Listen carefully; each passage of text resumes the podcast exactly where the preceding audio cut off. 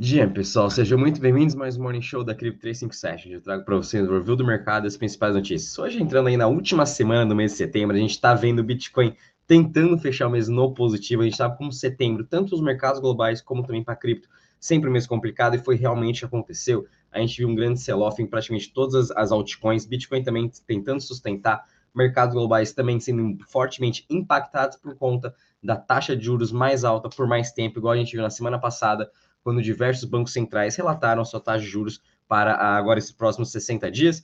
Vão ainda ter mais uma próxima, uh, mais uma decisão né, de, de, taxa de juros ainda este ano.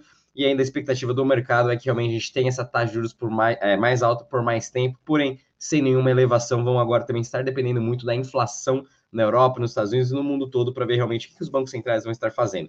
Mesmo assim, o mercado hoje, agora na última semana, está tentando se recuperar aos poucos.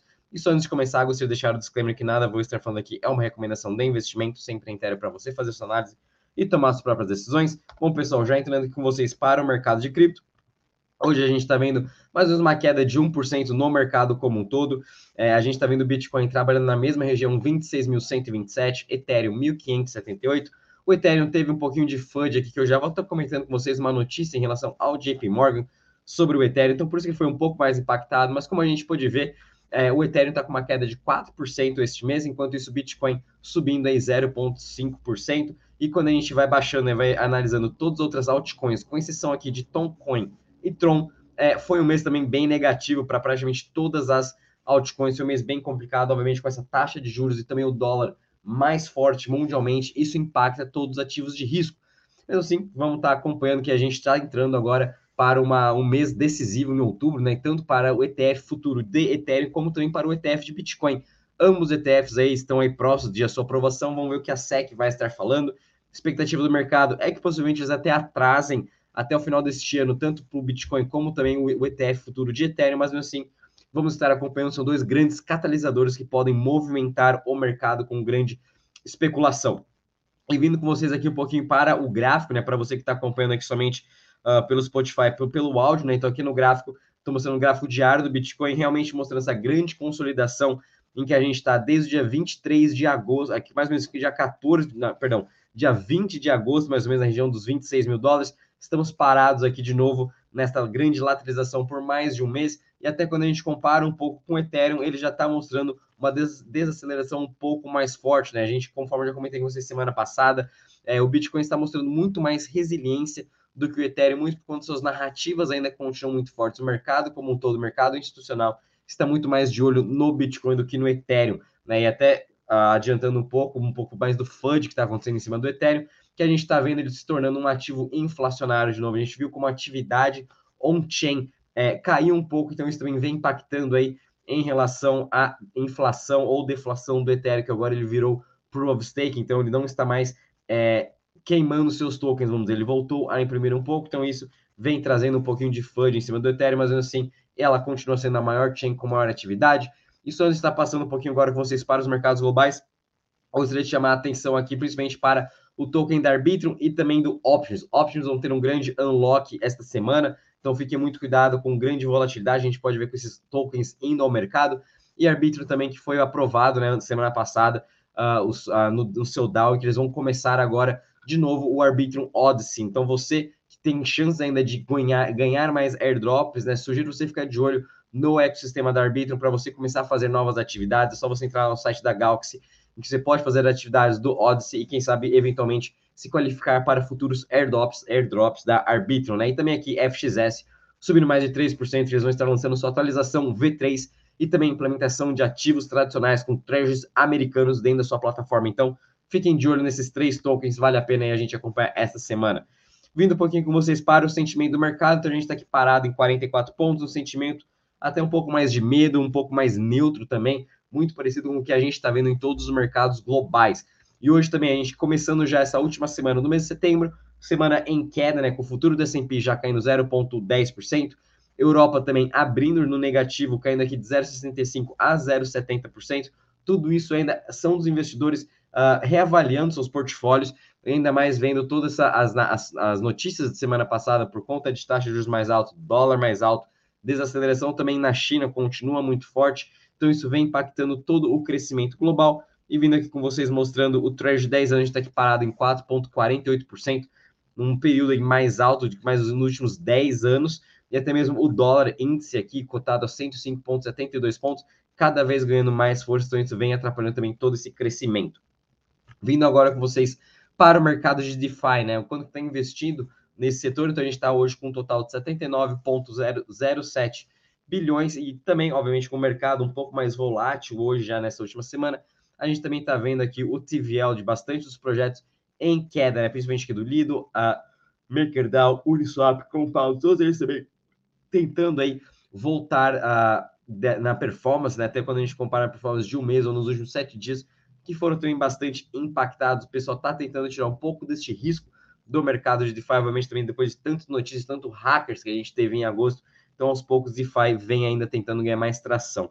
Mas está um pouco difícil, né? obviamente, com o Treasury também a 5%, vale muito mais a pena você estar tá comprando Treasury do que colocando seus ativos mais para risco ainda do que no mercado de DeFi. E vindo um pouquinho em relação às chains, então a gente está aqui com o Ethereum com um total de 68,86% de market share, seguido com Tron 8,27% e BNB Chain com 5,64%.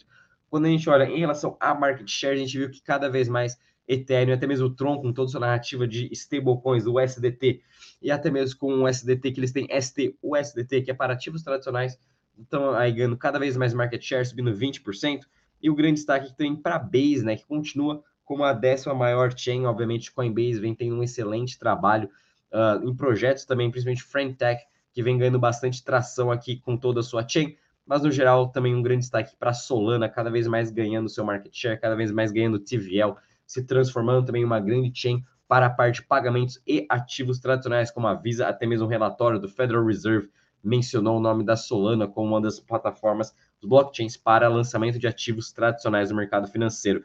E também grande destaque para a Torchain, ganhando mais ainda mais de 24% nos últimos sete dias de TVL. Tudo isso ainda é por conta dos stream swaps, muito por conta da sua parte de empréstimo.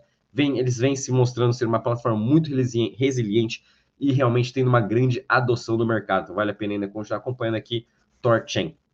E agora, pessoal, vindo com vocês para a parte das notícias, então, já começando aqui com o FUD em relação ao próprio JP Morgan. Então, semana passada a gente viu um relatório da JP Morgan falando que eles estão vendo é, desapontados com o, a atividade da, da rede do Ethereum pós-Xangai, mas obviamente eles estão muito enganados, porque a gente sabe que toda a atividade da rede do Ethereum estão nas Layer 2, é por isso que elas existem e cada vez mais a gente vai ver muito mais atividade, muito mais concentração de clientes nas Layer 2, nas Layer 3 do que no Ethereum. O Ethereum ela continua sendo essa chain muito cara para a gente ter uma adoção global, né? Para eu, para você, para todo mundo estar utilizando. A gente não quer estar tá pagando de 5 a 10 dólares de gas fees na rede do Ethereum. Então, por isso, tudo acontece nas Layer 2.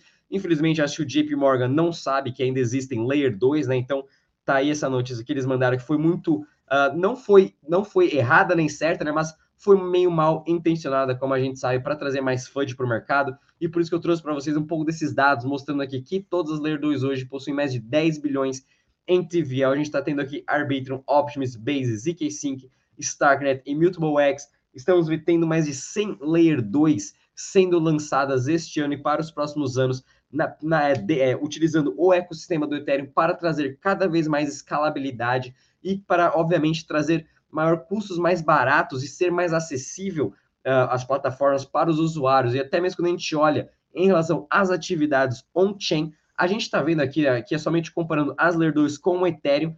Então a gente está vendo que aqui realmente em transações diárias, o Ethereum vem fazendo mais ou menos 293 mil transações diárias, porém, ZK5, 272 mil, Linea, 30 mil, Optimus, 61 mil, Arbitrum, 127 mil, Base, 67 mil. Então a gente está vendo que realmente toda a atividade on-chain não está no Ethereum, e sim nas Layer 2. A mesma coisa de é, transações diárias. Então a gente está vendo aqui o Ethereum mais ou menos fazendo 883 mil transações diárias, ZK5, 1 milhão e 900, Base, 658 mil, Arbitrum, 497 mil. Options, 296 mil transações diárias. Enfim, volume de DEX, a mesma coisa. Ethereum continua sendo, obviamente, a, a, a, chain com maior volume de DEX, mas mesmo assim estamos vendo Arbitrum, 85 milhões, Base, 9 milhões, Ethereum, 531 milhões. Obviamente, Layer 2 ainda tem muito que alcançar, mas assim, a gente já começa a ver realmente que todas as atividades, todas as transações estão acontecendo mais nas Layer 2. Então, quando você vê qualquer notícia de que Ethereum está caindo a atividade, eles estão muito enganados. Esses analistas só estão focando na rede principal, eles não estão vendo todo o ecossistema do Ethereum. Uma forma totalmente errada de você estar analis analisando agora este grande ecossistema. Então, é, obviamente, JP Morgan acredita que sim, eles saibam que existem os Layer 2, mas eles querem trazer um pouco mais de FUD para o mercado. Então, por isso falaram que a atividade vem caindo e vem desapontando, porém totalmente errado, pessoal. Fiquem de olho nas Layer 2, nas Layer 3, nas Layer 3. É lá que vai acontecer toda a atividade. E só para a gente também não se estender muito aqui uh, nas outras notícias, então a gente teve também a postergação do próximo upgrade do Ethereum, aqui o, o Dencum, que é o próximo upgrade, o 4844, no qual vai, vai é, baratear mais ainda os custos das transações nas Layer 2, que ajudaria mais ainda a escalonar Arbitrum e Optimus. Infelizmente, pode ser aí é, postergado até começo do ano que vem. Vamos tentar acompanhando as próximas reuniões da fundação do Ethereum. Quem sabe até dezembro deste ano a gente tem algumas novidades, mas mesmo assim, com, essa, com esse delay, obviamente trouxe um pouco de pessimismo no mercado, até mesmo por isso que a gente está vendo o Ethereum caindo mais em relação ao Bitcoin. E só trazendo uma notícia bem positiva aqui em relação a CoinShares, em que ela continua se expandindo cada vez mais no mercado americano e querendo lançar uma, uma divisão para fundos de investimento no mercado de cripto. Parabéns aí para CoinShares, enquanto a gente está vendo também muitos fundos saindo dos Estados Unidos e indo aí para a Europa, para, até mesmo para a Ásia. E agora, pessoal, finalizando com o calendário econômico, sem grandes novidades hoje. É, só temos aqui discurso de dois membros do Banco Central Europeu, tanto Christine Lagarde como o Snabel, vão estar falando hoje às 10 horas, mas assim, o mercado vai estar realmente mais de olho em todos o. Aliás, revendo né, os seus dados econômicos da semana passada e tentando ver o que vai acontecer para esse próximo, esse último trimestre que estamos entrando agora. Bom, pessoal, vou ficando por aqui. Espero que tenham gostado. Não esqueça de deixar seu like, subscrever para o canal, compartilhar com seus amigos e familiares. Até a próxima, até amanhã. Bons dias a todos. Tchau.